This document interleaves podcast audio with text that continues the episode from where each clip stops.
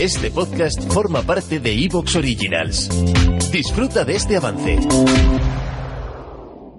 Buenos días, buenas tardes y buenas noches, queridos difuntos. Aquí seguimos firmes con la segunda temporada de Las Tres Caras del Miedo.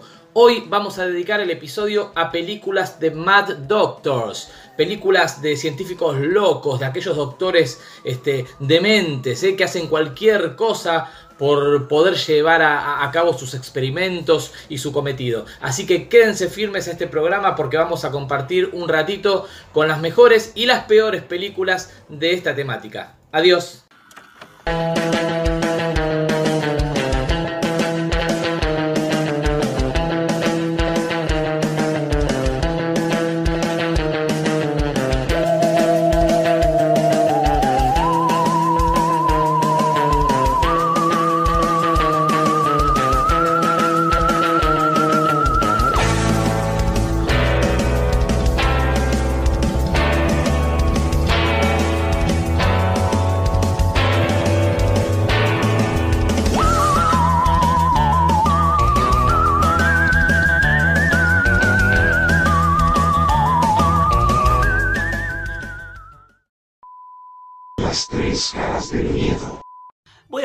La Casa de los Mil Cadáveres, esta película que está en distintos géneros, es una película de caníbal, es una película de Mad Doctors, es un slasher, es de todo la película, es el debut en la dirección de Rob Zombie, trata sobre estos chicos que están yendo un camino eh, por esos lugares perdidos de Estados Unidos y se enteran la leyenda del Doctor Satán y obviamente eh, curiosos por eso terminan una casa que les pasa de todo. Eh, como dije, es, este, es el debut de, de, de Rob Zombie en la dirección eh, como eh, su primer largometraje porque ella venía filmando eh, algunos, vide algunos videos musicales de su banda y como solista.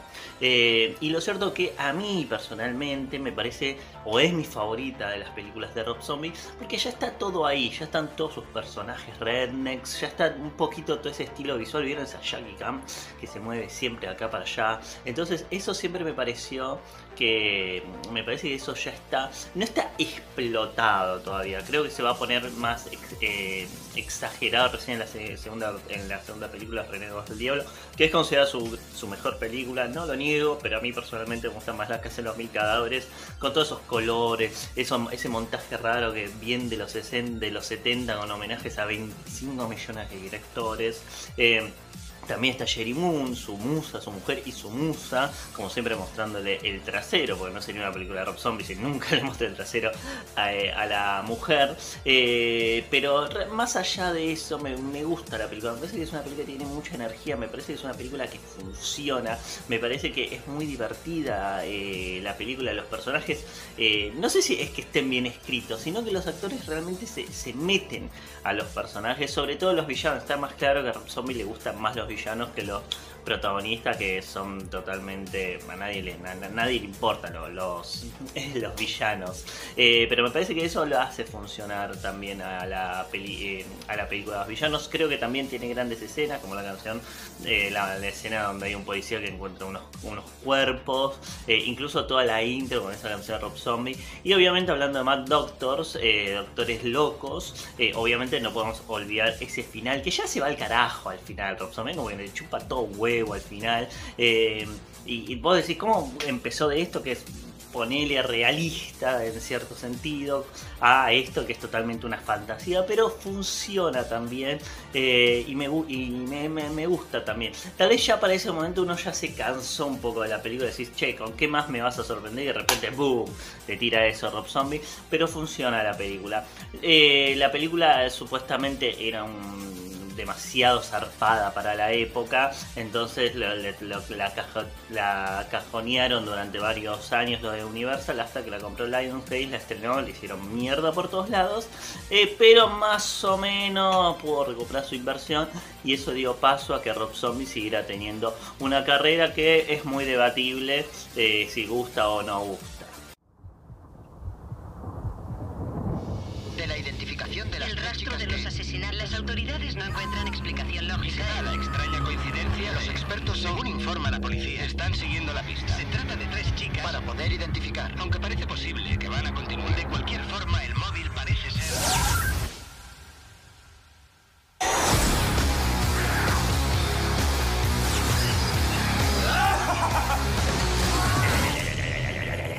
Eso. Decidme, ¿qué os ha traído por aquí? Hemos repostado en una gasolinera. Ahora vamos un poco retrasados.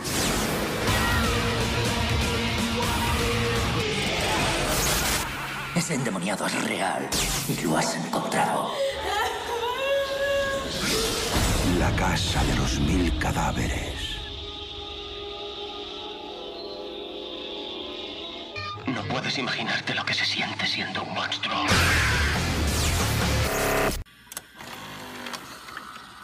Las tres caras del miedo. The Human Centipede First Sequence o El Cien Pies Humano 1, como le decimos acá, es una película de terror germano-neerlandesa, es decir, de Holanda, eh, escrita y dirigida por Tom Six y salida en el año 2009. Y la historia básicamente trata de un doctor alemán, ¿verdad?, que secuestra ahí a, tres, a tres turistas desgraciados. Eh, dos chicas que, si no me acuerdo mal, tenían un, un fallo en su vehículo y entran en la primera casa a pedir ayuda y, bueno, se encuentran con este señor. Y un japo, ¿verdad? Un japonesillo ahí. Y los, él tiene el sueño de, de crear un cien pies humano, ¿verdad? Él es un científico especializado en separar siameses y, como, y le quedó la filia, ¿verdad? El- el- el trauma de hacer el proceso inverso alguna vez, en vez de separar, de unir gente. Entonces es como este, este señor eh, comienza a realizar experimentos, ¿verdad? En estos, en estos tres sujetos, los cuales van a pasar a conformar uno solo. Él ya había intentado antes con un perro, ¿verdad? Haciendo un 100 pies con un perro, con tres perros, y no, y le salió mal. Y bueno, y ahora tiene a estos tres sujetos, los cuales están listos para formar un solo ser unido eh, por el aparato digestivo, es decir, eh, boca con ano, boca con ano, y eso es básicamente el cien pies humano. Es una película que yo la podría poner dentro de lo que es el género del torture porno, el porno de la tortura, porque quizás la podríamos comparar con películas como Hostel o, o, o pero obviamente que The Human Centipede tiene muchísimo menos contenido que Hostel y que Saw, ¿verdad? Es más, más morbosa, más cruel, menos entretenida, pero a mí me gusta mucho igual. Y bueno, de las tres eh, de Human Centipede, la primera es mi, quizás mi menos favorita, pero es la única que entraba dentro del género de los Mad Doctors o de los doctores chiflados, locos, dementes. Mi favorita es obviamente la segunda, que me parece que es la que tiene más, más mística, más brutalidad. El que sea blanco y negro le da como, como, un- como una, una especie de, de, de- alma muy sombría a la película. Y bueno, en The Human Centipede, como digo, lo que hay es, es eso, ¿no? ¿no? No hay mucho más que eso. No creo que alguien venga a buscar historia o argumento de Human Centipede. Es más que nada ver cómo mierda este tipo se las arregla para unir y a estos tres, a estos tres individuos a través del aparato digestivo eh, y formar un solo, un solo cien pies. Y obviamente esperar que llegue el momento en el que uno coma y cague y el otro se tenga que comer la caquita del otro. Y es básicamente lo que todos venimos a ver. No nos vamos a poner finos acá. Todos queremos ver el momento en el cual el, el que está atrás se come la caca del de adelante. Y eso básicamente es el cien pies humano. No hay mucho más para decir. ¿Yo la recomiendo? Sí. ¿Es una buena película? No. Eh, solo para enfermitos mentales. Yo creo que hace un tiempo era una película más de culto, que, que la habíamos visto pocos, ¿verdad? Que la habíamos buscado por internet al conocer la, la historia, pero hoy en día es una película que, que ya la ha visto todo el mundo. Así que nada, no tengo nada más para agregar. Yes, um, I was wondering if I could get driving directions to a nightclub called. Hello, sweetie. No, we're in Germany right now. Maybe we can talk to you later. All right, we miss you. Bye, Amy. Bye, sweetie. I think we're supposed to turn. I thought you knew exactly where we were going. What was that? I swear. We just got a little lost. A little lost? Yes, we're not a little lost. We're really lost. Oh, can anyone help? We got a flat tire. Can we come in? Something to drink? You're tourists. Um, we uh, we are on a road trip through like a- Europe. yeah. Can you call uh, the emergency car service for us? You have a really lovely home.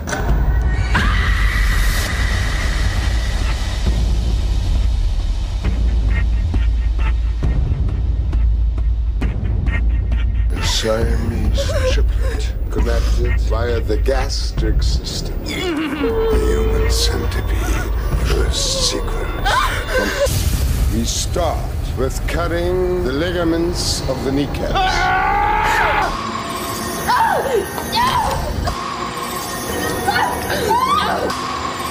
So wahnsinnig. Her, kommst du her! Open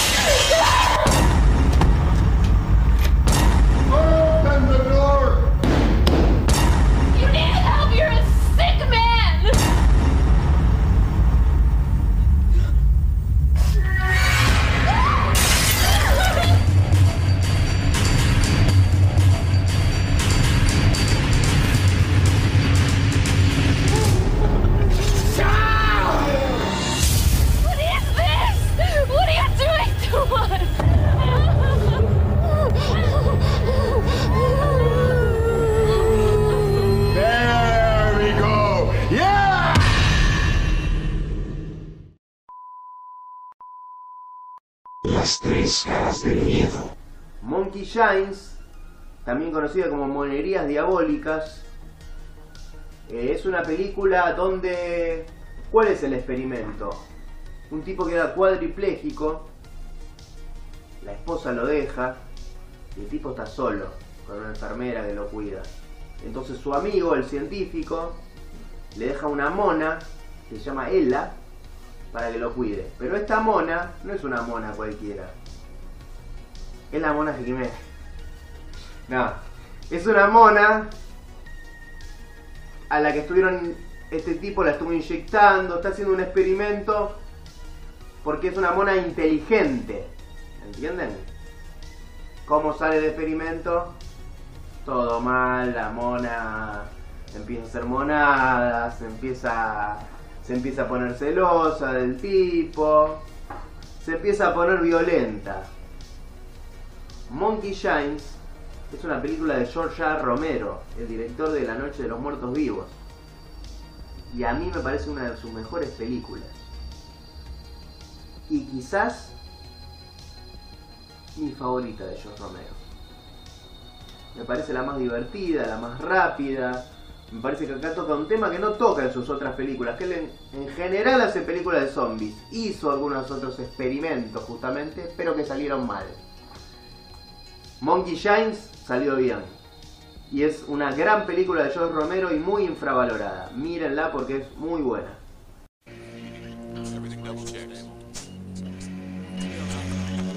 A man trapped by his own body. To Alan, to the start of his new life. So you train monkeys exclusively for quadriplegics? How about if I were to donate a monkey? She hasn't been exposed to anything weird in the lab. No. An animal trained to follow commands.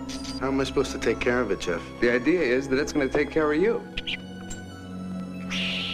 She's unbelievable. She's like a miniature person.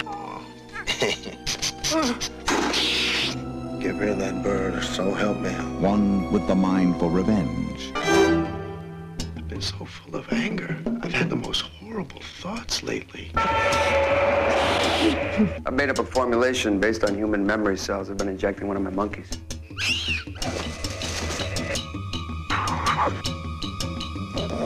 I don't like this change in you, Alan. The other with the instinct to kill.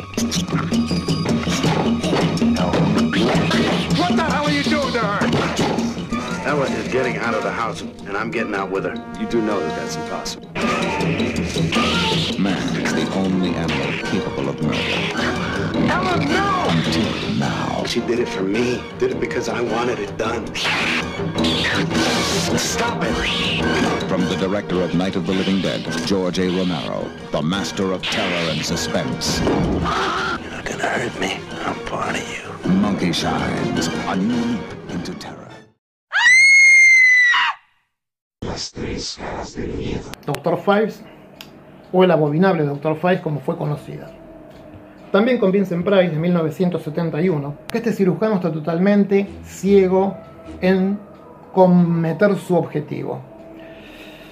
Quiere utilizar la ciencia y sus conocimientos solo para un objetivo básico y total, vengarse. ¿De quién se quiere vengar? Allá vamos. Quiere vengar de otros colegas que según él son los culpables de haber asesinado a su esposa en una operación. Lo curioso de todo esto es la forma en que se va a ir vengando. Ya vamos a hablar de eso. Para comenzar, no puedo dejar de hacer referencias.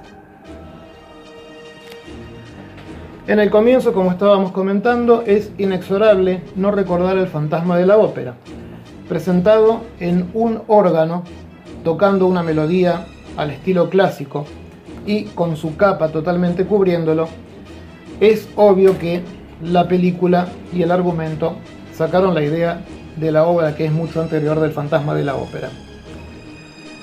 Hay una gran mezcla de lo macabro en esta historia con la onda pop o la onda kitsch, como le decían en ese momento.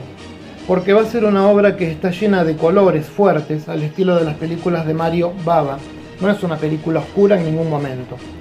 Pero aparte de eso, es importante esta película porque fue muy difícil de catalogar en su momento. La gente que asistió a verla por primera vez ha relatado que no sabían si tomar en serio esa representación de Vincent Price con ese doctor tocando el órgano tan solemnemente, o si reírse, porque hay detalles este, realmente cómicos que están colocados a lo largo de toda la película, desde la expresión del actor en determinadas situaciones, hasta algunas de las muertes, que por más que ser muertes, resultan un tanto irrisorias por cómo son planeadas. Bueno, la cuestión es que no, no sabían si calificarla como película de terror, de ficción, de comedia, mm, era una especie de pastiche. Justamente eso que muchos pensaron que le iba a jugar en contra fue lo que le, gustó a la gente, lo que la hizo famosa. La venganza que presenta no es solamente macabra y grotesca, tiene ese colorido que hasta la hace por momentos surrealista, como les venía diciendo, y sin ser una obra, una obra cumbre, termina siendo una obra a tener en cuenta, especialmente esta parte. Hay una segunda parte, pero ya esa es otra historia. El guion que tenían no era demasiado eh, detallista en cuanto a las cosas, solamente mencionaba cómo iban a ser las muertes, no sabían cómo las iban a unir y nada. La película la agarró un director que no era demasiado famoso en esa época y que había dirigido únicamente algunos episodios de series televisivas, especialmente la serie Los Vengadores. Entonces el hombre lo que hizo fue que todo ese colorido y esa ambientación que tenía la serie de Los Vengadores la trató de trasladar a esta historia y él mismo con otros le dio forma definitiva a el guion, en el cual finalmente la historia quedó así. El Dr. Fives, asistido por una hermosa mujer a quien siempre llama por su nombre, Bullnavia, y que es su fiel seguidora, su fiel asistente, la que nunca jamás le va a fallar, se dedican a cazar a todas estas personas que le hicieron daño a su esposa. ¿Cómo lo va a hacer? De una manera curiosa, basándose en las plagas de Egipto y recreando en las muertes que hará ese tema. Vamos a hallar antecedentes directos acá, para mí y para unos cuantos me parece, a lo que fue en años anteriores eh, a estos días eh, la historia del juego del miedo. Las muertes son creativas y las muertes son hechas y planeadas por una mente criminal. En el juego del miedo todos sabemos que es Jigsaw y acá sería el Dr. Fice. Es un antecedente muy directo, porque si bien otras películas como Martes 13 o Halloween tienen eh, también asesinatos así planeados, ya esa persona está desquiciada, ya es otra historia. Pero acá no, acá no es gente desquiciada, acá es gente inteligente, muy poderosa y que planea realmente las muertes con eh, gran detalle, bien al estilo de lo que entra dentro de la categoría de doctores enloquecidos.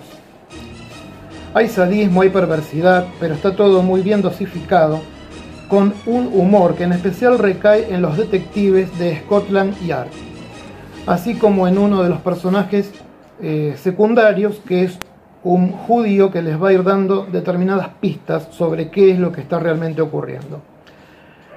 Hay situaciones realmente que descolocan, como por ejemplo una famosa orquesta que tiene el doctor y que como dije al principio, uno la ve y me río, no me río, y sí, uno se termina riendo.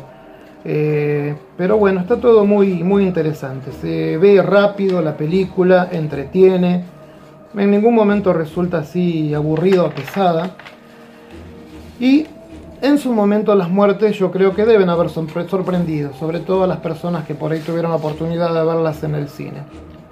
Como fin de esta película podemos decir que a pesar de toda la capa de maquillaje que tiene Vincent Price, las máscaras y todo eso, es increíble cómo el tipo actúa. Eh, solo con una mirada eh, a través esas máscaras que no se le puede ver para nada el rostro, ya uno está viendo su ira, su tristeza, su melancolía por esa esposa que tiene ahí preservada para ver en un futuro qué puede hacer con ella. Junto a Vincent Price trabaja un actor famosísimo, conocido, que ya aquí estaba, digamos, en decadencia, Joseph Cotten, famoso por haber hecho con Hitchcock la película del famoso tío asesino. Y quedan preguntas en esta historia, como en las películas anteriores, sobre qué es lo que está pasando con los ayudantes, ¿no? Todos decimos películas de doctores locos. Ahora, ¿quién está más loco? ¿El doctor que hace todo o esos ayudantes que a cambio de nada aparentemente lo asisten? ¿Por qué lo hacen? Fidelidad, admiración, otro toque de locura, miedo a que el científico loco se vengue con ellos, o también amor. En esta historia de Five creo que la respuesta es el amor. Bulnavia está perdidamente enamorada de la historia de este hombre. Con un final abierto que nos va a regalar una canción muy bonita, como la de ¿Dónde está el arco iris? Una versión distinta a la que canta Judy Garland. Y un detalle de esos menores, pero que a veces suman. La canción que ponen y eligen para el final de la película fue compuesta unos ocho años después de que se desarrolla la historia del Dr. Five, que fue en el año 20. Pero bueno, un pequeño detalle. Aprovecho para mencionar algo sobre la segunda parte. La segunda parte no tiene mucho que ver con la primera, más que nada la repetición de las muertes y el plan de las muertes. Pero como él ya se vengó de todas las personas que le habían hecho mal a su esposa, ahora el argumento dice que va a Egipto en busca de la eterna juventud, el elixir de la vida, y para poder lograrlo va a ir detrás de un hombre que la ha descubierto y que tiene pequeñas dosis, pero que también junto con él va a viajar a Egipto para descubrir cuál es la verdadera fuente. Así que más muertes, eh, mucha más producción y críticas muy variadas. Hubo críticas que dijeron que Vincent Price volvía a ofrecer una interpretación teatral insuperable y que el equipo técnico de la película era de primer nivel, al contrario de la película número uno que era bastante escaso el dinero para los efectos especiales y demás. Otros, sin embargo, dijeron que era una película llena de violencia, sin sentido y hasta con falta de imaginación. Otros dijeron que iba a ser una gran decepción para los amantes de la primera película y que se habían sorprendido porque esto realmente era una basura. Pero otros dijeron que era refrescante encontrar una secuela que estuviera no solo al nivel de la primera, sino que hasta la superaba por el tema de presupuestos, equipo técnico y demás. Así que con todos estos comentarios los invito a que la vean. No hay nada mejor que escuchar y leer críticas, pero verla uno y decidir uno si le gusta, si no le gusta, por qué y por qué no. Las tres caras del miedo. Año 1985 la dupla de Stuart Gordon como director y Brian Shusna como productor nos va a traer un clásico, clásico indiscutido de las comedias de terror, que es ni más ni menos que Reanimador. Recuerdo eh, durante mi preadolescencia, eh, en aquellas épocas de oro del, del videoclub, ¿no? donde uno entraba en esos locales y podía pasarse horas y horas recorriendo los pasillos, eligiendo la, película que iba a alquilar, mirando las portadas. Había una, una, cajita, una portada en particular que, que siempre llamó mucho mi atención y es justamente la portada de esta película, ¿no? Reanimador.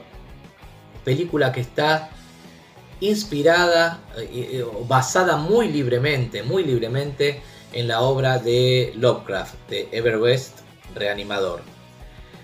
La película nos cuenta la historia de un, de un estudiante de medicina, ¿no? un pseudocientífico que inventa un suero para revivir a los muertos, ni más ni menos. Pero este suero no podía revivir a cualquier muerto, sino que el cadáver tenía que reunir una serie de condiciones.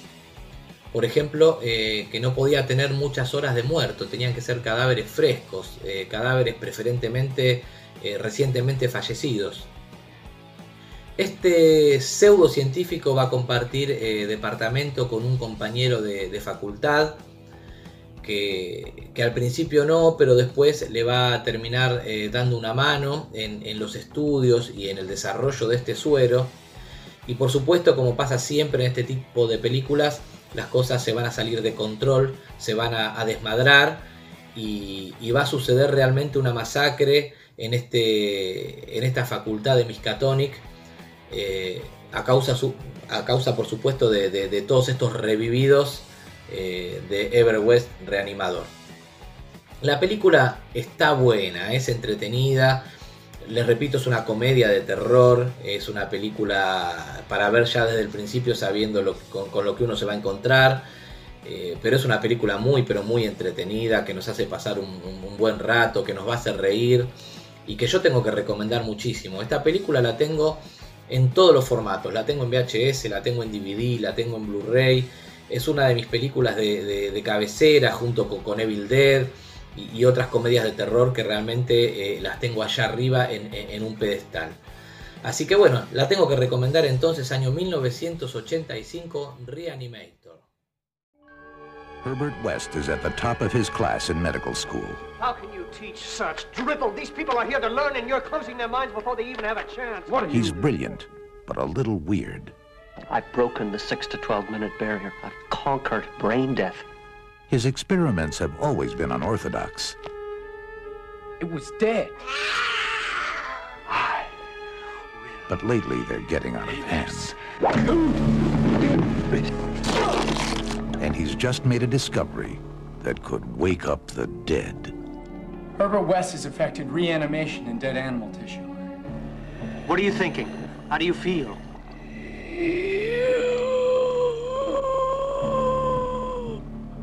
You? 15 cc's of reagent being administered. Once you wake up the dead, you've got a real mess on your hands.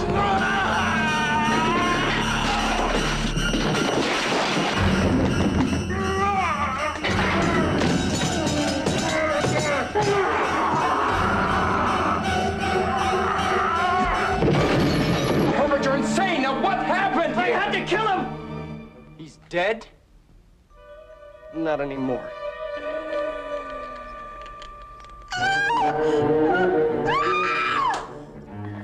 Herbert West brought a lot of dead people back to life. And not one of them showed any appreciation.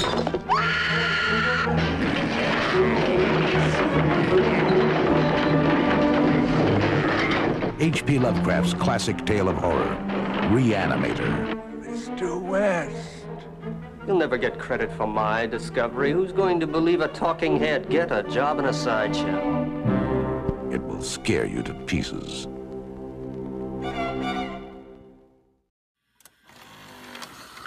Las tres caras del miedo.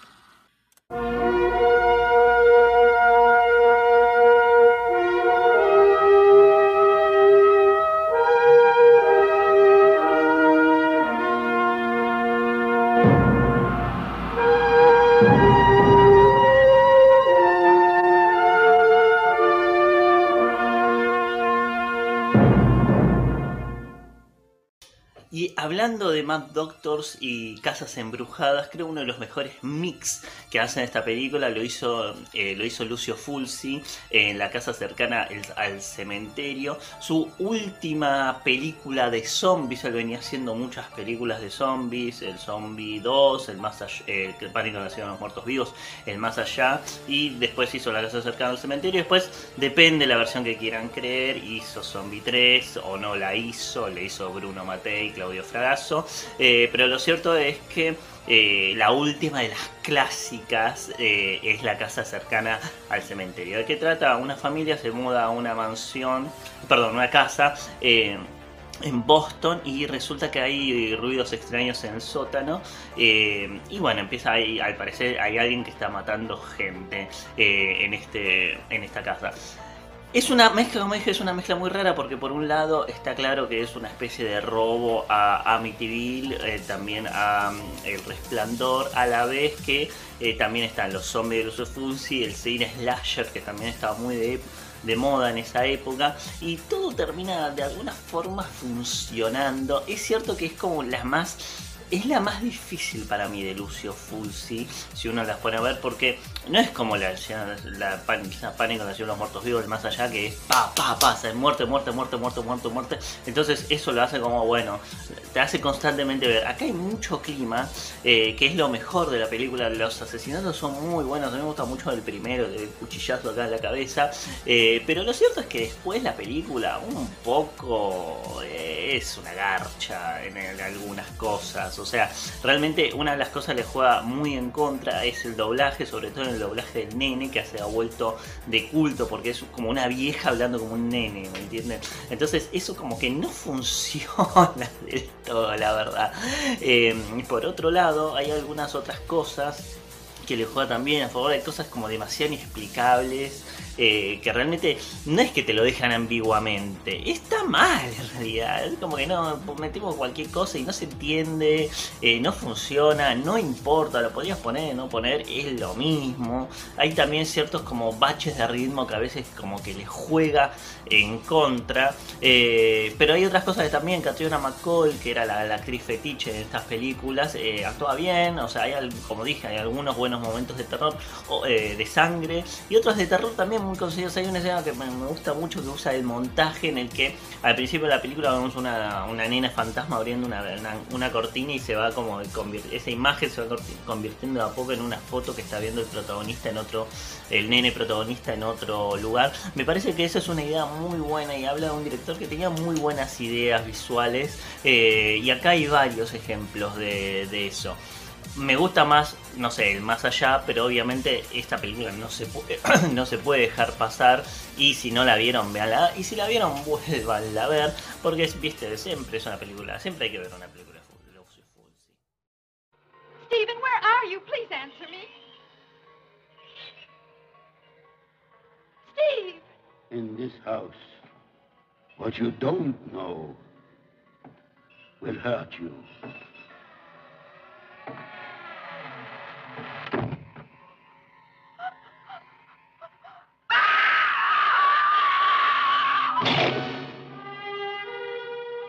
It was to be a getaway dream. It's becoming a runaway nightmare. Do you see anything? Some old steps going down.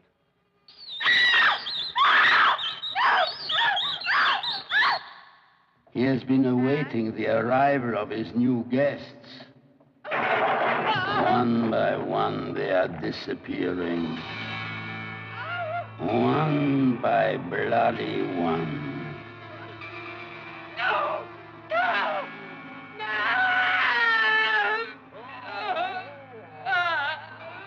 When you move to this house,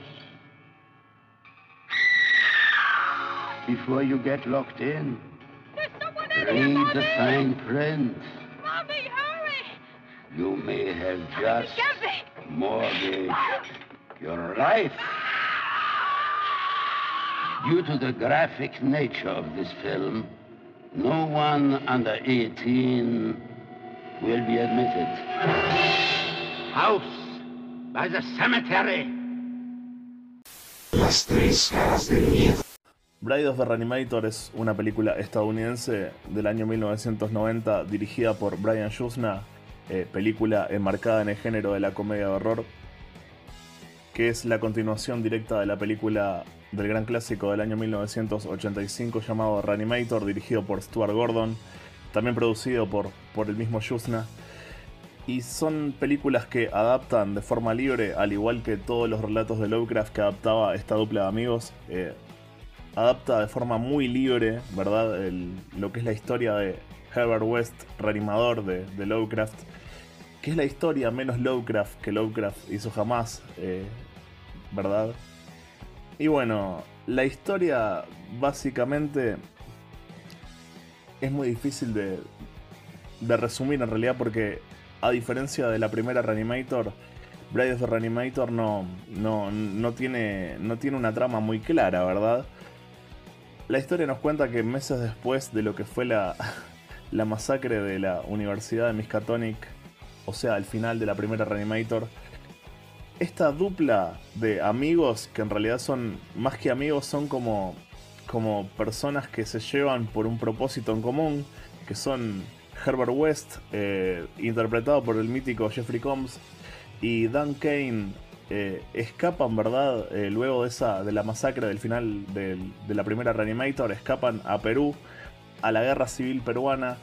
Y bueno, y aprovechan, ¿verdad?, el conflicto bélico para hacerse con cuerpos frescos, para poder seguir experimentando con, con, la sustancia que había inventado Herbert West para poder reanimar a los muertos, ¿no? Y de paso perfeccionarla. Y es aquí en la guerra que descubren una forma, Herbert West descubre la forma de, de perfeccionar esta sustancia, la cual ahora no solo puede reanimar muertos, sino que puede reanimar partes de cuerpos por separado, ¿verdad? Es como que llega a la conclusión de que la conciencia no existe solo en el cerebro, sino que la conciencia existe a lo largo de todo el cuerpo.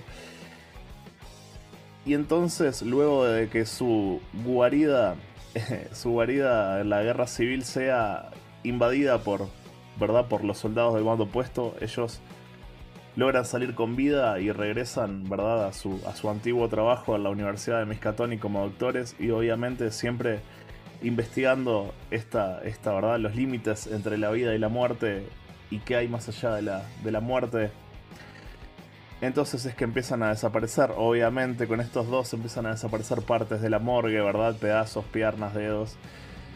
Y bueno, estos tipos intentan seguir con su trabajo a escondidas. Eh, Dan Kane, a diferencia de Herbert West, tiene un lado más humano, siempre está enamorado, ¿verdad? De alguien. Él, en la primera Reanimator estaba enamorado de, Megan Halsey, la hija del rector de la universidad, ¿verdad? Interpretada por la preciosísima eh, Barbara Crampton. Y bueno, él estaba enamorado de ella y bueno, en esta película, en la primera Reanimator ella muere y en esta película el tipo está ahí con el corazón roto, ¿verdad? Intentando buscar, picotear a través de, diferentes damas, de rascar un poco de amor. Y bueno, resulta que cuando Dan, eh, Dan, Kane ve lo que hace Herbert West, ¿verdad? Que logra reanimar dedos por separado y más allá, más que revivir, empieza a crear mutantes, ¿no? A crear mutantes de diferentes partes de cuerpos. Dan Kane se quiere ir, pero bueno, Herbert West logra convencerlo mostrándole que encontró en el depósito, ¿verdad? De la, de la, de la universidad eh, el corazón de Meg, ¿verdad? De su amada. Y le promete... Eh, que si se queda con él, con ese corazón pueden volver, ¿verdad? A traer un ser que tenga el corazón de Meg latiendo, que era la parte favorita de este Dan Kane, que es tan romántico. Y bueno, de esa forma él se queda y continúa trabajando con, con Herbert West. Mientras tanto, un policía, ¿verdad? Un detective está buscando, investigando el caso de la masacre de Miskatonic y los tiene estos dos en la mira, ¿verdad? Por ser los únicos sobrevivientes de la masacre. Y también eh, porque sospecha que ellos tienen el secreto para poder revivir a los muertos, ¿verdad? Primero porque él descubre que todas las personas que supuestamente murieron en la masacre de Miskatonic tenían ya un certificado de defunción. Y segundo, porque una de las personas que ha vuelto a vivir es su ex esposa, ¿verdad? La esposa muerta de él lo que lo motiva a seguir investigando a estos dos tipos y es que así como les va a romper las bolas abundantemente a lo largo de la película. Y por último, también una otra parte importante de la película es que el doctor a cargo en, en la morgue de, de ahí de Miskatonic encuentra la cabeza del doctor Hill, que es el villano de la primera, y también encuentra un tubito con, con la sustancia verde fosforescente tan característica de las películas de Reanimator. Y es así como le, inyecta, ¿verdad? Y lo, lo vuelve a la vida, vuelve la cabeza a la vida. Y de ahí en más, eh, todo se va, se va complicando cada vez más, ¿verdad? Siempre, como suele suceder en Reanimator, al, intentar conseguir cuerpos frescos y, y bueno, con el policía buscándolos y todo eso. En lo personal, yo soy muy fan de, de la primera Reanimator y hacía tiempo que no veía la segunda. Siempre creí que me gustaba más la segunda, hoy en día creo que me gustan por igual. Lo que me encanta de, la segunda Reanimator es la parte mutante, ¿verdad? Eso de los seres creados a partir de partes, ¿verdad? Ya no es el típico zombie, sino que es cuatro dedos, un ojo, eh, verlo, ver la cabeza del Dr. Hill con dos alas de murciélago volando, eh, es maravilloso. Y bueno, usted se preguntará por qué la película se llama Brides de Reanimator y es básicamente porque con el corazón de, de la amada muerta de Dan Kane eh, va juntando partes eh, el tipo este, eh, Herbert West, pies de una, piernas de otra.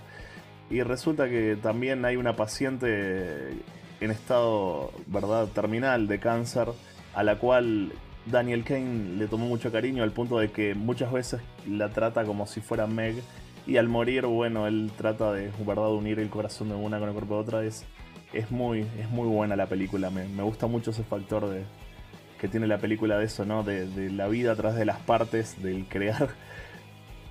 Porque ¿qué es la vida? Dice Herbert West, si no es la suma de varias partes, ¿verdad? Que es una, el cuerpo, si no es la suma de varias partes individuales. Lovecraft escribe Herbert West reanimador como una parodia de Frankenstein, ¿verdad? Obviamente Herbert West está influenciado en Frankenstein. Y bueno, y la, segunda película, más allá, si bien se basa levemente en un par de en los fragmentos finales quizás de, de Herbert West reanimador de la historia, tira una referencia a un puente, ¿verdad? A parodiar a Bride of Frankenstein, a la novia de Frankenstein, que es una, una película clásica. Y, bueno, y como es como que la película tiene ese tufillo todo el tiempo a cine clase B del clásico, ¿verdad? El blanco y negro. Está filmada muchas veces, muchas tomas son muy similares a las del cine clásico de terror, ¿verdad? Del cine de Universal, la música, todo. Y bueno, se- siempre se dice que Stuart Gordon, la primera Reanimator, la quería filmar en blanco y negro, ¿verdad? Y yo creo que esta película en blanco y negro hubiese quedado espectacular. También una escena que me gusta mucho, la primera Reanimator, es una en la cual aparece aparece un gato, ¿verdad? Un gato muy trucho que lo reviven y empiezan a patalear. Bueno, aquí tenemos un equivalente con un perro, que, que es una escena que me hace cagar de la risa también. Y también le agregan la parte mutante, ¿verdad? Es, es muy genial. Es una película que a quien no la haya visto la recomiendo ampliamente. Está muy buena para verla, ver las dos, ¿verdad? Meter un, un Reanimator y un Bride of the Reanimator. Y no digo un billón de Reanimator porque ya para mí ahí la calidad baja un poco. Pero me parece que las primeras dos eh, son, son muy buenas películas, de lo mejor que ha dado el género de la comedia de horror. Y las recomiendo ampliamente si no las han visto. Y, y bueno, nada más. Herbert West is not just your ordinary doctor. Others dare not dream what we are about to do. He intends to make medical history This is no longer about just reanimating the dead. with the help of Daniel Kane It's never gonna work. She's gonna be uncontrollably spastic. and a few select friends. West took my body, but he cannot take my mind. He's about to bring his dream to life. And God created woman. Someone old. What's dead is dead. Someone new. It is some kind of joke, right, man? How dare you judge my work? Someone borrowed. Who is she? Someone blue. This morbid doodling with human body parts. Is this what it's all about? Something so shocking, it must be true. There is my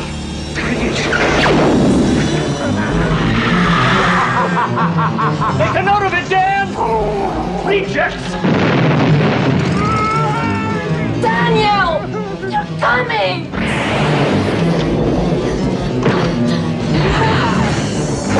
You made me! I made you! Forget it, Dan. She's just an assembly of dead tissue. H.P. Lovecraft's Bride of Reanimator. Are we having fun yet?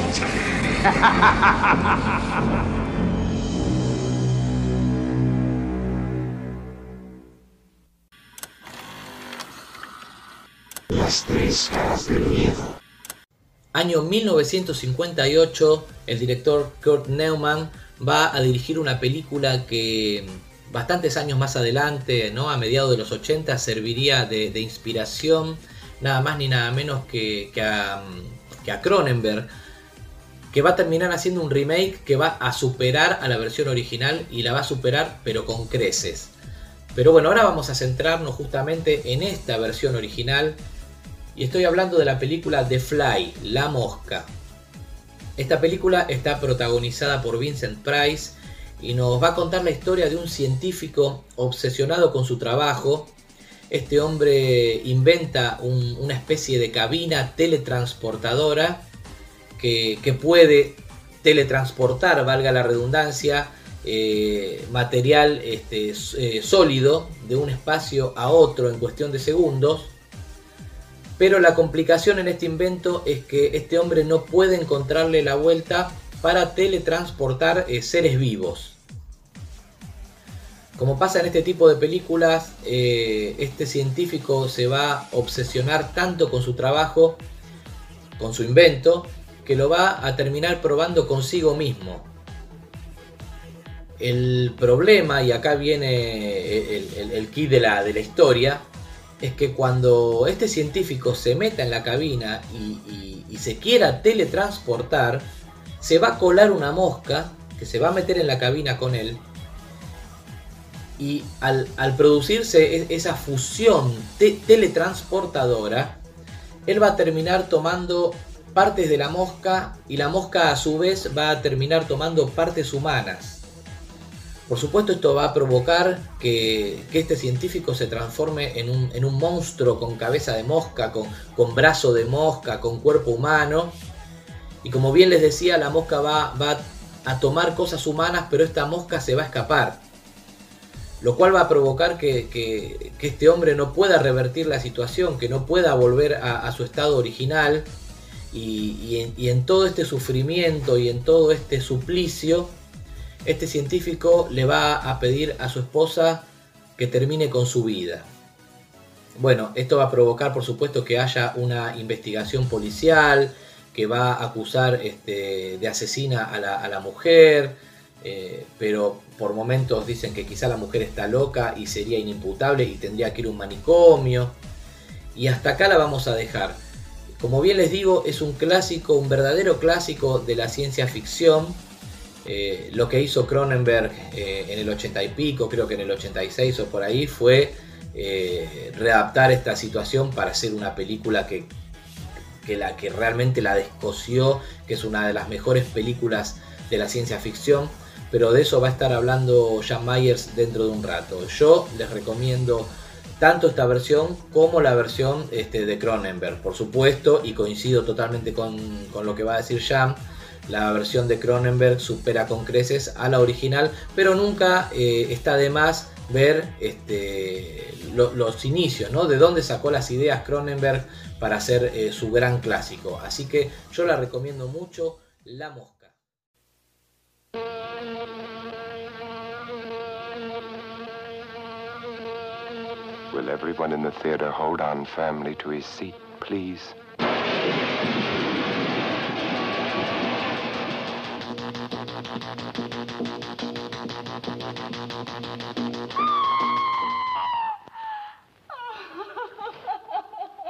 Stop it! Stop it! I'm Vincent Price. What unearthly horror did that girl gaze upon? What manner of incredible thing walked beneath that hood? It would be unfair at this time to show you any more of what went on in that laboratory where a man actually dared to play God. So fantastic, words can't begin to describe it. You must see it with your own eyes to believe it. When the fly comes your way.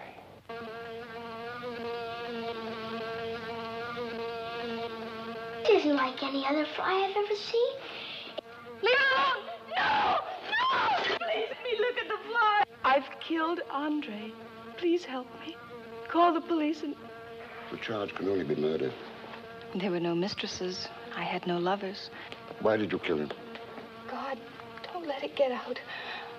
Inspector, Inspector, it's in the garden. Come quickly. As God is my witness, I saw the thing. It's unbelievable. I shall never forget that scream as long as I live. The fly's on its way. Watch out for it.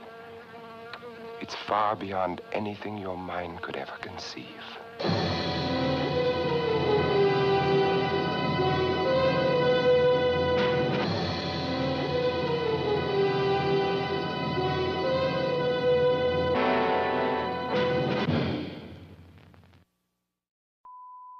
Las tres caras del miedo. La Mosca. La Mosca es una película que dirige David Cronenberg, actúa Jeff Goldblum, actúa Gina Davis, ¿se llama? Eh, Gina Davis, sí. Es buenísima. Es una remake de una película de 1958. Aprende, así se hacen las remakes. Muy superior a la original, muy superior. ¿De qué se trata? Jeff Goldblum hace del doctor Seth, de Seth un científico, que quiere inventar unas máquinas para teletransportarse. Entonces pone una máquina en un lugar, una en otra, y está intentando teletransportar cosas. Logra teletransportar cosas, pero no sabe cómo teletransportar a un ser viviente. Y cuando hace la prueba todo le sale mal. De eso se trata La Mosca, una película del año 1986 que a mí me parece genial, brillante, muy bien actuada. Tiene gore, tiene unos efectos especiales increíbles, la recomiendo pero muchísimo. David Cronenberg la describió como la versión de terror de La Bella y la Bestia. A ver, no se asusten. No es Crepúsculo. No es eh, una película romántica. Pero tiene el romance entre el científico y la chica, una periodista que está siguiendo todos sus experimentos. Mírenla porque es 10 puntos esta película. La Mosca de 1986 de David Cronenberg, recomendadísima. Comete usted un error. Creo que debería hablar conmigo. Tengo que hacer tres entrevistas más antes de que acabe esta reunión. Pero no están trabajando en algo que cambiará el mundo. Ellos dicen lo mismo. Sí, pero mienten. Hay un límite hasta para la imaginación. Teletransporte humano, decimación molecular, descomposición y reformación son hereditariamente inevitables. Donde nuestras mayores creaciones se unen a nuestros temores más profundos. Cuando fuiste transportado, algo falló. Están a punto de ir más allá de ese límite. La mosca. Esos pelos extraños que te crecían en la espalda, los he hecho analizar. Y no son humanos.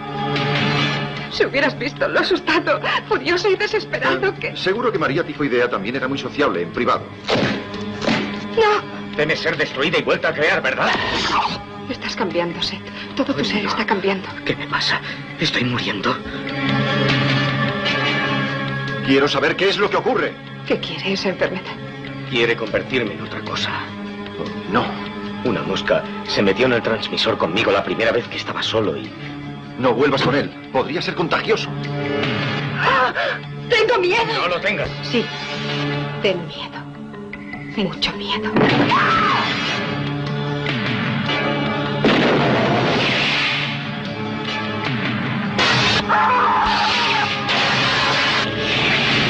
Ayúdenme, por favor. Ayúdenme. Las tres caras del miedo. Hola, ¿cómo les va? Nuevamente aquí. Vamos a comentar ahora la película de Monster. The Monster es una película que fue una coproducción japonesa y norteamericana. Una de las pocas que se recuerdan o, bueno, que pueden tener, digamos, importancia. En la misma, la historia nació como una respuesta a todas las películas de kaijus o monstruos gigantes que atacaban Japón y que eran producidas por las empresas Toho y demás. La historia es la de un periodista norteamericano que está en Japón hace ya un tiempo y que va a visitar a un doctor, un doctor conocido como el doctor Robert Suzuki, quien está haciendo experimentos para ver cómo puede eh, no solo descubrir, sino mejorar el tema de la evolución. Con lo cual acá estamos teniendo un, un indicio que podría ser algo así como eh, un Hitler, aunque sin serlo. No es exactamente eso, pero por el tema de la evolución y de la perfección de la humanidad.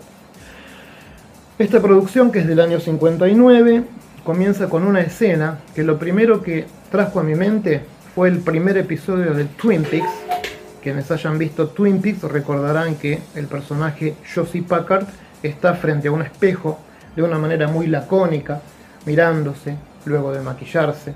Bueno, aquí hay una escena que si David Lynch no la tomó prestada, no sé, mucha casualidad. Y eso que lo amo a Lynch, es un genio para mí. Pero creo que de acá sacó algunas cositas. Este, después de esa escena lacónica también aquí, va a haber algo violento, un suceso extraño. Ya nos muestran de entrada un ser monstruoso, estilo gorila, como generalmente se utilizaba en esa época. La bestia siempre era un gorila malo, violento. Eh, ocurrió también en la muerte, la doble muerte en la calle Morgue. Y ese gorila, por supuesto, hará de las suyas, creará problemas serios, pero desaparecerá. No les cuento cómo. Ese es solo el prólogo de la película. Luego de eso vamos a ver que el científico, al recibir la visita de este periodista, se da cuenta que es el espécimen perfecto para hacer sus experimentos. Y como podrán imaginarse, no lo va a dejar ir. Este científico tiene algo similar en su físico y aspecto y laboratorio a lo que era el doctor Frankenstein de la película del año 32, 31-32. La forma en que se expresa, la forma en que está representado, eh, lo hace recordar mucho al personaje de Mary Shelley. Algunos podrían considerar esta historia como racista, es más, en su época creo que lo fue, porque toda la culpa es de Japón. Yankees, buenísimos, divinos y inocentes y víctimas. Pero no es nada que sorprenda porque en esa época recordemos que todas las invasiones del espacio y todos los asesinos o científicos locos obviamente eran de nacionalidades extranjeras. Volviendo al argumento, una vez que el periodista es parte del experimento, vamos a ir encontrando reseñas a otras películas. Por ejemplo, hay referencias al Dr. Jekyll y Hyde, ya que trata el tema de la bestia que encerramos todos, la bestia que tenemos adentro. Eh, la indecencia, por así decirlo, del científico es un tema que se repite en muchas otras películas. Esa delgada línea entre lo correcto y lo no correcto. Eh, y también ha sido la precursora en las películas de monstruos con dos cabezas. Algo de eso en esta historia hay. Pero van a tener que verla si les gusta porque no pienso contar demasiado. Temas adicionales o alrededor de la película, pero que son tocados de manera fuerte, el adulterio. El doctor tiene aventuras, el doctor es un playboy, anda con cuantas japonesas se cruce por el camino y su esposa está triste, solitaria y esperando que este hombre se redima. Otro tema, la locura. y la toma de conciencia después de darse cuenta de que ese proyecto que está haciendo este famoso científico Suzuki eh, no están bien. Hay una toma de conciencia. En el científico vemos arrepentimiento y hasta su redención en cierta manera, con las cosas que hace en los últimos minutos. Eh, para mantener los valores seguramente de la época y no chocar con códigos highs ni nada que se le parezca, eh, vale aclararles que el tema del adulterio es tratado y, mm, duramente y mal visto. Eh, sin embargo, el tema del matrimonio, el tema de la familia, es lo que se glorifica, es parte de las buenas normas y es hacia donde va apuntando la película en su desarrollo. Si bien The Master es una película modesta y que gracias a un juego de luces y de sombras muy interesante logra ocultar unos efectos especiales que realmente son bastante burdos, eh, esta película logra crear un clima bastante bueno. No es un excelente clima de suspenso, no es un tipo de terror tampoco fuerte, porque cuando intenta hacerlo los efectos mm, nos pueden provocar hasta risa. Pero sí es una película importante como para tener dentro de las listas de las películas de los años 50, esos famosos clásicos de ciencia ficción y terror que a todos los que nos gusta ese cine nos fascinan. The Mangler puede verse, disfrutarse eh, y sacar, tratar de ver esos detalles que les digo. La fotografía, las sombras, el clima. Lo demás por ahí resulta un poco Mm, un poco bastante mal envejecido, pero para mí vale la pena ver. Larry.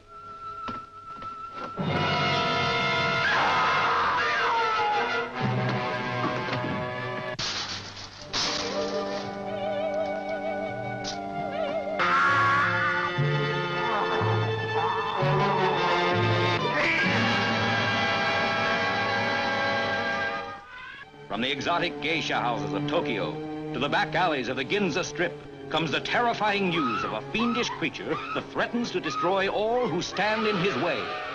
This is the frightening story of an American reporter in Tokyo who unwittingly became the victim of a shocking scientific experiment that turned him into a horrible mutant, half man, half monster, the Manster.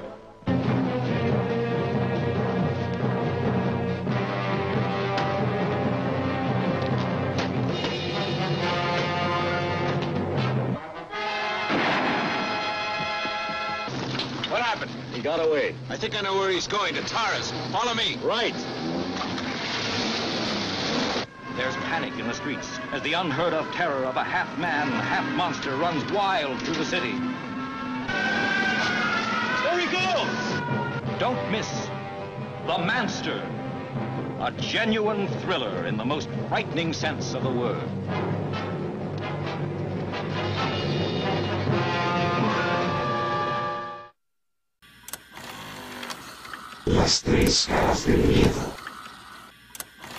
Y si hay. Y si hay una película rara, rara, porque la palabra es esa, rara, que realmente no sé cómo describir, es la película eh, que voy a hablar a continuación. Una película que, que me provoca una, una sensación de amor-odio, porque la película realmente es mala, es malísima.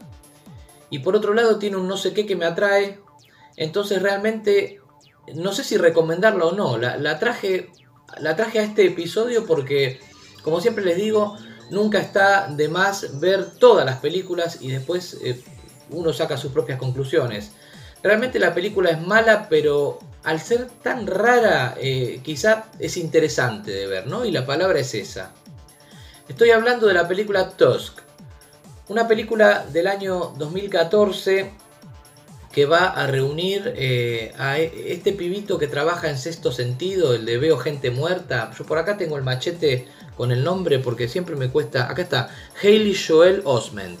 Trabaja este pibito, trabaja Justin Long y trabaja Génesis Rodríguez, ¿no? La hija del cantante venezolano José Luis Rodríguez, el Puma, también trabaja en esta película. Bueno, bien les digo, es una película del año 2014 dirigida por Kevin Smith que nos trae... A ver, esta película realmente, eh, a ver, pienso, no, no, no, sé realmente cómo describirla, tienen que verla. Eh, no es, a ver, el protagonista de, de, esta, de esta historia, uno de los protagonistas principales, no es un científico propiamente dicho o un doctor, pero creo que su personaje encaja perfectamente eh, dentro del tópico del episodio del día de hoy, este de científicos locos o, de mad doctors, aunque no sea un doctor, porque cumple el rol, ¿no? Eh, en esta película. Y vamos a profundizar un poco para que entiendan todos los que les quiero decir, porque ni yo mismo me, entiendo en esta película tan rara. Tusk nos cuenta la historia de una dupla de jóvenes que tienen un podcast.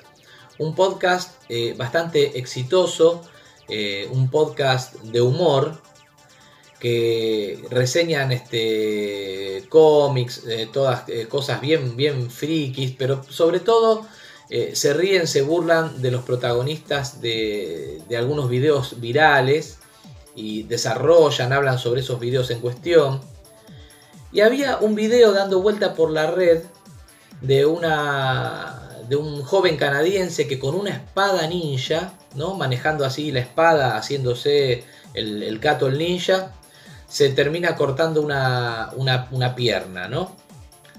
Entonces estos jóvenes no tienen la, feliz idea de entrevistar a este, a este personaje, ¿no? de viajar a Canadá y conseguir una entrevista para el podcast de, este personaje eh, que cuyo video ¿no? recorrió el mundo, ¿no? se hizo súper viral. Entonces, ¿qué va a pasar? Uno de estos jóvenes eh, va a tomar un avión, va a viajar a Canadá para tratar de, entrevistar a este joven de la espada. Pero cuando llega al lugar se va a encontrar con la no grata sorpresa de que este joven falleció, se suicidó. Por supuesto, eh, se le frustró la, la entrevista, eh, se lamentaba por haber viajado en vano y tomando una cerveza en un bar se dirige al baño, eh, va a estar orinando ahí en el migitorio y se va a encontrar con una nota en la pared misma del baño donde una persona de puño y letra eh, escribía que, que había tenido muchos viajes, que había tenido muchas vivencias, que había vivido buena parte de su vida en el mar pero que era una persona sola y que realmente le, gustaría compartir sus experiencias y, sus vivencias con quien quisiera escucharlo. Por supuesto, este joven lo primero que dijo, dijo, bueno, se frustró lo, de, lo del video viral, voy a entrevistar a este tipo, quizá tenga algo interesante para contarme para poder llevar al, podcast y que, y que mi viaje no haya sido en vano. Así que agarra la nota de la pared de ese baño, va a alquilar un auto y se va a dirigir a la casa de esta persona. Cuando llega se va a encontrar eh, con una persona mayor eh, sentada en una silla de ruedas. Él le va a explicar que tiene un programa, un podcast. Esta persona no sabía de lo que le estaba hablando. Entonces le dice, bueno, mire, un podcast es como una especie de programa de radio. Pero en vez de salir en radio sale por internet este, y bueno, y a mí me gustaría, me, por, quizá me resulta interesante las cosas que usted tenga para contarme sobre sus viajes, sus vivencias. El asunto es que este joven se va a meter en la casa equivocada. Este, esta persona mayor, ¿no? sentada en una silla de rueda, va a terminar siendo un, psicópata obsesionado eh, con una morsa que lo habría ayudado a sobrevivir en una isla. Nunca vamos a saber si esto realmente a, esta persona le sucedió o si estaba todo en su cabeza. Pero lo cierto es que este, este loco estaba obsesionado con, con esta morsa y lo que quería lograr era crear su propia morsa, así como lo escuchan, a partir de un cuerpo humano.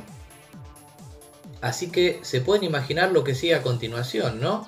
Eh, lo va a dormir, este, loco lo va a dormir a este joven, le va a cortar sus piernas a la altura de, las rodillas y va a empezar a modificar su cuerpo de tal manera que lo va a transformar en una morsa.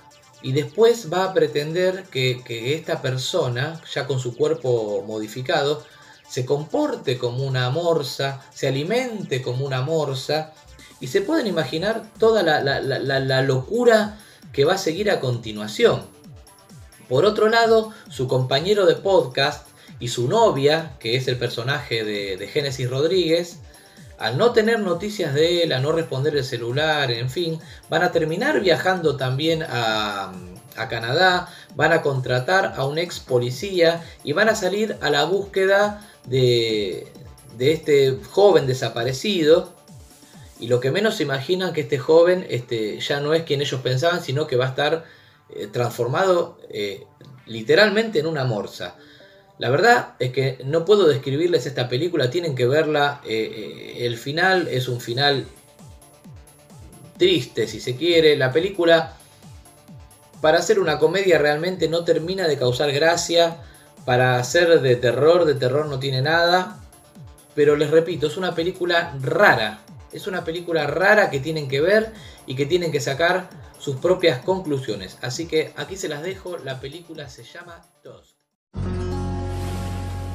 Haz sobrio lo que harías borracho. Te enseñará a tener la boca cerrada. Lo dijo Hemingway.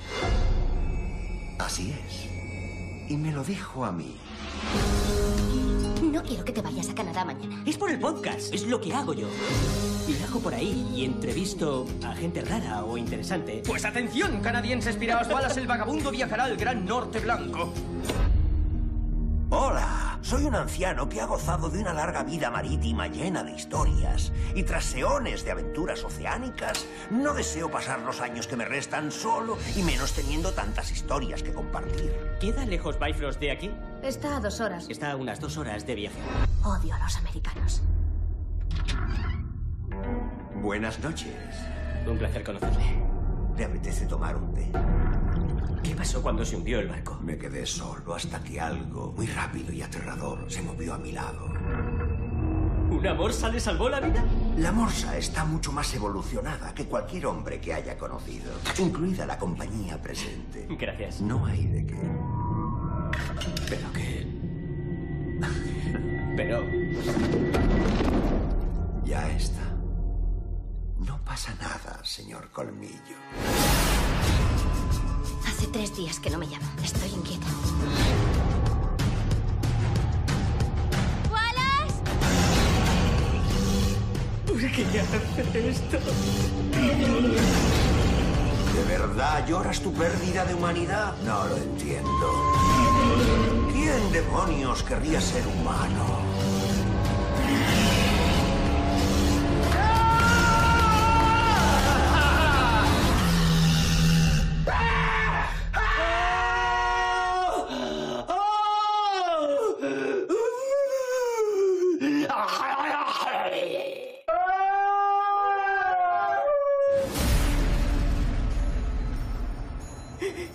Acojonado. Este loco quiere convertirme en un animal o algo así. No quiero morir en Canadá. Las tres caras del miedo. Tingler también es de 1959, está protagonizada nada más y nada menos que por el señor Vincent Price. Ya con eso creo que dije mucho. Leí una vez por ahí que Vincent Price era tan buen actor que podía hacer cualquier papel y provocar sensaciones en los espectadores más allá de lo horrible que pudiera ser el guion.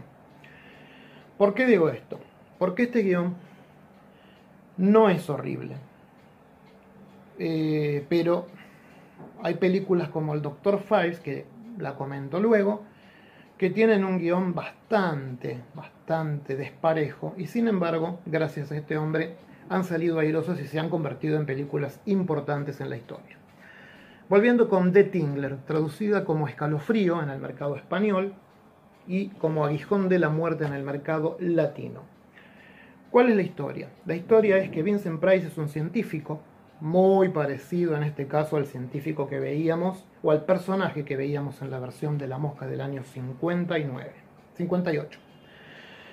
Este científico está convencido que cuando la gente muere por miedo, muere a causa de que en su columna vertebral se adhiere ese miedo de forma física y termina asesinándolos. ¿Idea descabellada? Más o menos. Creo que hay otras mucho más descabelladas. ¿Qué le veo de interesante a esta historia? Lo que dice William Castle al principio de la película. Porque esta película es una de las producciones de William Castle. Yo no sé si alguien lo escuchó nombrar o si alguien recordará, pero este hombre se caracterizaba por hacer películas de clase B con una característica muy especial. Él propio incluía dentro de las salas cinematográficas un, eh, una sorpresa para el público. Algo que, era que había sido inventado por él, probado por él, puesto por él, todo. Era el hombre orquesta este muchacho. En esas sorpresas, por ejemplo, podían vibrar butacas, podría aparecer un esqueleto volando por medio de la sala. Eso en el aspecto técnico, o fantasmas también. Y hubo otros muchos más trucos, de los cuales ahora no los quiero aburrir, pero eso era lo que el hombre hacía. A lo que veía uno en pantalla le sumaba cosas en la misma sala. Y la gente quedaba fascinada. Otro recurso que usaba este muchacho era poner actores haciendo de falsos espectadores y otros actores haciendo de falsos médicos, con lo cual gritaban, se desmayaban, entraban en crisis, eran atendidos y a todo eso el público cada vez, momento a momento, se metía más en la historia y se asustaba más. Por eso ver hoy en día esta película, a lo mejor desde la sala de tu casa, no te resulta tan motivador porque es una película muy tranquila, que tiene todo un aire de policial desde el comienzo. Eh, no sé si llegaría a ser film noir, no me quiero atrever a decir eso, pero tiene algunas escenas, algunas ideas, y apunta todo mucho más a lo policial que a lo del terror, hasta cierto punto en donde se desata lo del terror. Pero sin esos efectos, la verdad que la película eh, pierde un poco. Igualmente yo les recomiendo porque William Castle ha hecho obras que me parecen maravillosas, más allá de los artificios que no podemos disfrutar hoy en día. Perfecto. Eh, dije perfecto y el efecto de la película que se utilizaba aquí, que era justamente que las butacas en determinadas escenas se ponían a vibrar para asustar al público, él lo tituló Percepto. Se publicitaba en grande, ven, experimenta el Percepto de William Castle. Bueno, esas eran las promociones de la época. Lo que resulta fascinante para mí y para muchos es el concepto básico de The Tingle o el aguijón de la muerte. Piensen esto, todos tenemos algo dentro de nuestro cuerpo que está latente. Todos tenemos miedo en algún momento de la vida. Si ese miedo llega a ser extremo, ese miedo se corporiza en una especie de bichito que podría ser un pre-alien sin serlo, pero da como la idea, que se nos mete en la columna. Y una vez que está metido en la columna, si nosotros no somos capaces de gritar para ahuyentarlo, caemos en sus redes y terminamos muertos. Ese es el concepto básico de la película. Si sumamos a esto la actuación de Vincent Price, que como decía antes hace creíble cualquiera de sus interpretaciones, estamos en un eh, buen film para disfrutar y, digamos, ver algo distinto y también al mismo tiempo entrar en el mundo de este William Castle que para mí, repito, es muy interesante. Para finalizar, no ser demasiado largo esto, eh, vamos a decir que la recepción de las películas de Castle, incluso esta, eran muy buenas que este doctor Warren, como ya comenté, es un doctor atildado, que tampoco muestra demasiado exteriormente su locura, y es un doctor muy calculador. De acá, que en los comentarios anteriores dije que había una gama enorme de científicos locos. Está el chiflado, que es chiflado porque es chiflado, está el atildado, tipo inglés como este que estoy hablando, está el obsesivo, que no ve otra cosa que su objetivo a raíz de todo. Y bueno, este es cínico, este planea, este va él mismo tras sus víctimas. Es uno de los doctores que no tiene asistente. Él hace todo. Él se encarga de elegir, él se encarga de realizar las cosas necesarias para que la víctima en sí termine atraída hacia él. Ostenta su locura en la obsesión total de descubrir cómo puede vencer a este extraño alien, por así decirlo, que tenemos todos dentro de forma latente. Eso es todo con esta película.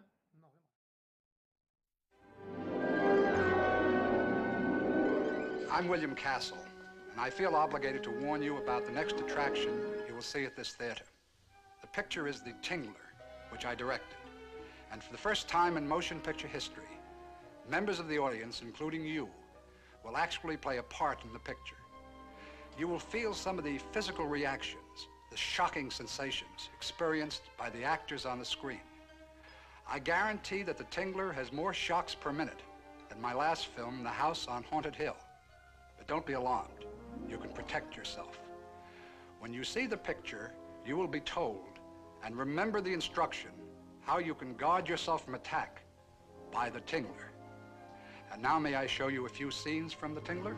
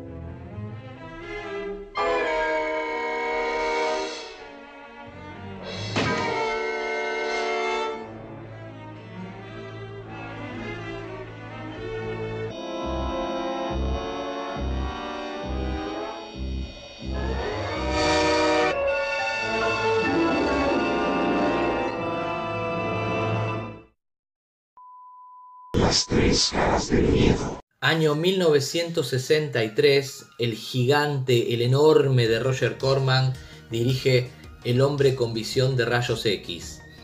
Clásico indiscutido de la ciencia ficción, película protagonizada por Ray Milland, que nos cuenta la historia de un, de un médico, médico y científico, obsesionado, totalmente obsesionado con su trabajo, este hombre está desarrollando una especie de, suero oftalmológico que le va a permitir tener visión de rayos X y de esta forma poder eh, ver a través del cuerpo humano y poder diagnosticar enfermedades, eh, dolencias, fracturas de repente, sin necesidad de, de grandes estudios, eh, sin necesidad de la tecnología.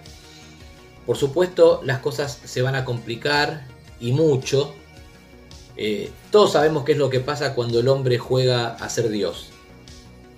La película es entretenida, está, está realmente muy buena. Eh, como bien les digo, eh, este médico está obsesionado con su trabajo. En principio va a tener financistas que van a poner el dinero para que él este, desarrolle estos estudios.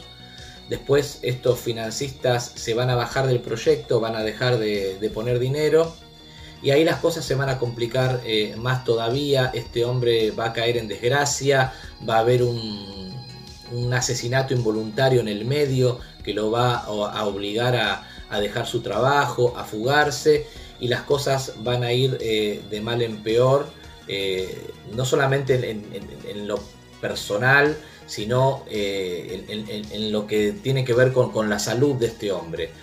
Realmente la película está muy pero muy buena. Quizá eh, tiene un final. A ver, yo esta película la vi de muy chico, pero muy chico les estoy hablando que, no sé, podría tener 10 años de edad o menos, ¿no? Cuando la vi por primera vez, la vi de niño. Y realmente el final me aterró, me aterró para, para, la, edad ¿no? que yo tenía en ese momento. Viéndola ahora quizás eh, la película no sé si envejeció tan bien, tiene bastantes carencias técnicas, eh, se nota de repente que es una película que seguramente tuvo muy bajo presupuesto.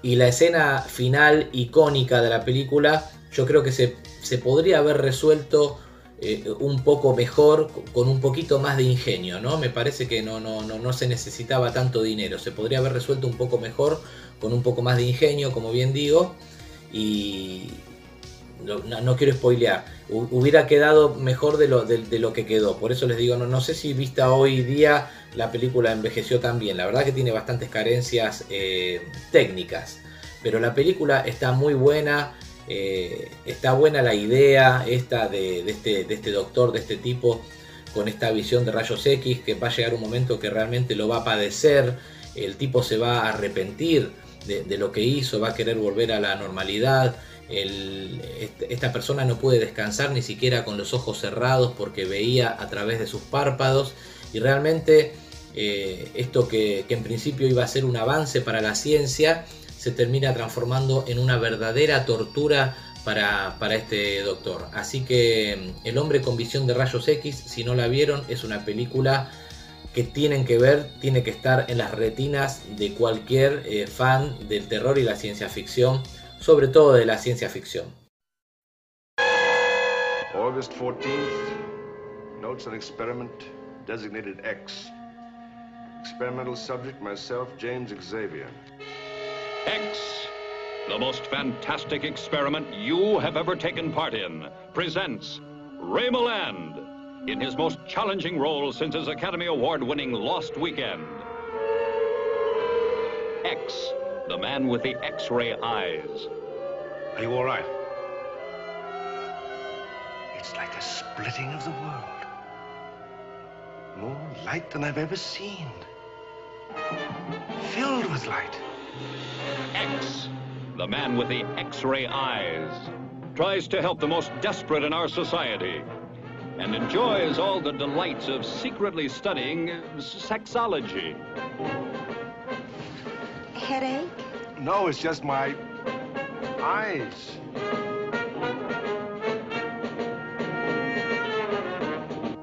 A doctor with the power to see what others cannot believe.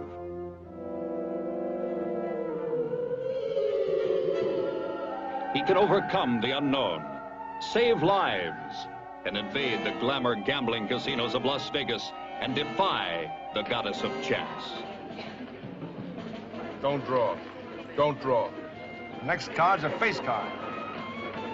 And Harry, you better go for the sheriff right now.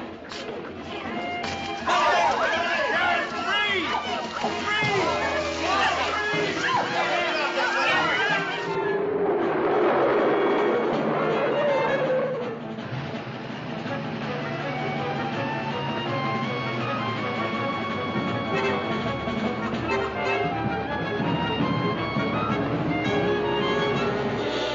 sleeve. No!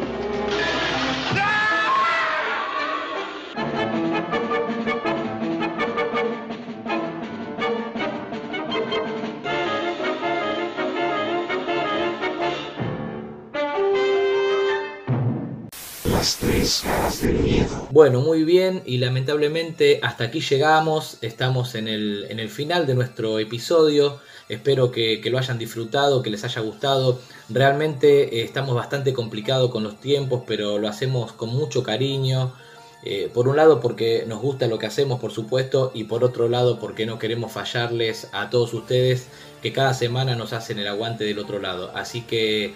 Nada, solamente un pedido muy especial y es que compartan este video, compartan el link a, nuestro canal de YouTube, compartan, compartan, compartan, por favor. La verdad que eh, da mucho, mucho trabajo eh, editar los videos, da mucho trabajo eh, juntar el material para hacer los videos y cuando hacemos los streaming en vivo también tenemos que consensuar los horarios de los tres, que los tres podamos, que a los tres este, nos venga bien el horario, que no tengamos complicaciones con el trabajo. Y la verdad que todo, todo esto que hacemos eh, eh, estaría buenísimo que sea retribuido con suscriptores, con comentarios, con likes.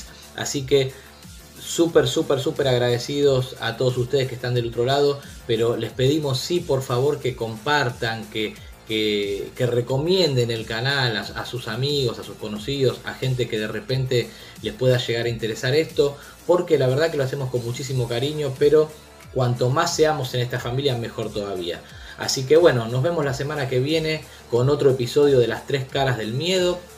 No sé de qué se va a tratar, así que sigan nuestras redes sociales, síganos en Facebook, síganos en Instagram, síganos en Twitter, escuchen este, el formato audio si quieren en, Spotify, bueno, en fin, en todas las plataformas de podcast y recomienden, por favor, es fundamental la ayuda de todos ustedes para poder seguir creciendo. Muchas gracias y hasta la próxima.